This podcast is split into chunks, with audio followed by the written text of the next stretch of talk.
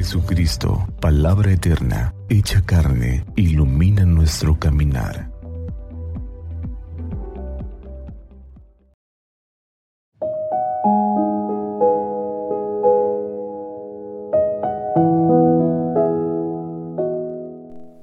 ...27 de febrero de 2023...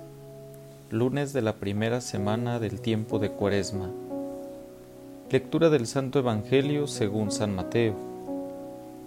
En aquel tiempo Jesús dijo a sus discípulos, Cuando venga el Hijo del Hombre, rodeado de su gloria, acompañado de todos sus ángeles, se sentará en su trono de gloria. Entonces serán congregadas ante él todas las naciones, y él apartará a los unos de los otros, como aparta el pastor a las ovejas de los cabritos y pondrá a las ovejas a su derecha y a los cabritos a su izquierda.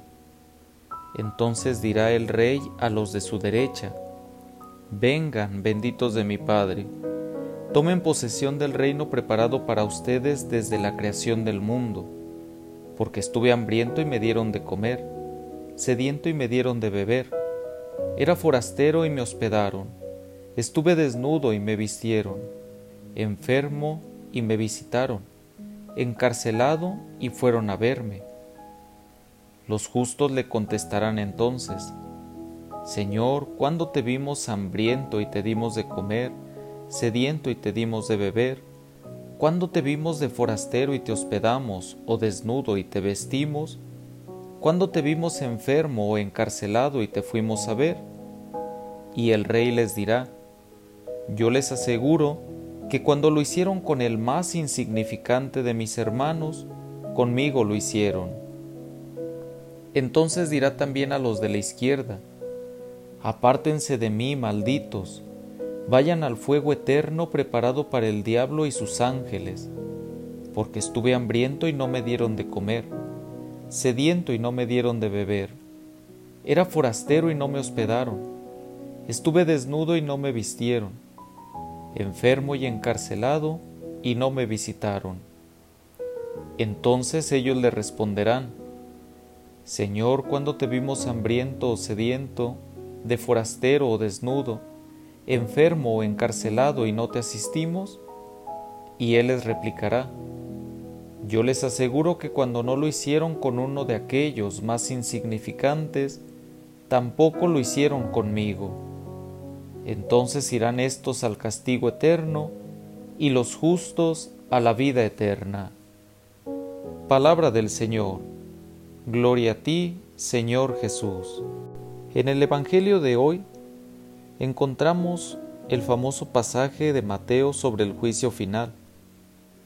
San Mateo nos hace imaginar cómo será el juicio final. Pero la fuerza evocadora que tiene este pasaje muestra una idea fundamental. Al final de nuestra vida seremos juzgados. Pero este juicio no será como el que realizamos en nuestro mundo, en nuestra historia. Los juicios humanos están basados en lo que se ha hecho mal, en el error, en la equivocación. El juicio de Dios tiene otro fundamento, está basado en las obras de misericordia que se han hecho. Dios se basa en la misericordia. Esto puede ser sencillo de comprender, pero no de vivir. Por eso San Mateo lo expresa muy bien. A mayor misericordia derramada en esta vida, mayor misericordia derrochada de Dios con nosotros al final de nuestros días. Y entonces puede venir la pregunta, ¿cómo vivir y en qué consiste esta misericordia? Y el Evangelio nos dice que es hacer el bien a todas las personas, dar de comer al hambriento, dar de beber al sediento, vestir al desnudo, hospedar al forastero, visitar al enfermo o al encarcelado cuando hacemos el bien a estas personas e incluso aquellas que son más insignificantes, estamos cumpliendo con el mandato del Señor. A Él mismo le estamos haciendo el bien y por lo tanto estamos ejerciendo su misericordia. Que Santa María de Guadalupe, nuestra Madre, nos cubra con su manto, y que iluminados por la palabra de su Hijo, tengamos un día lleno de bendiciones.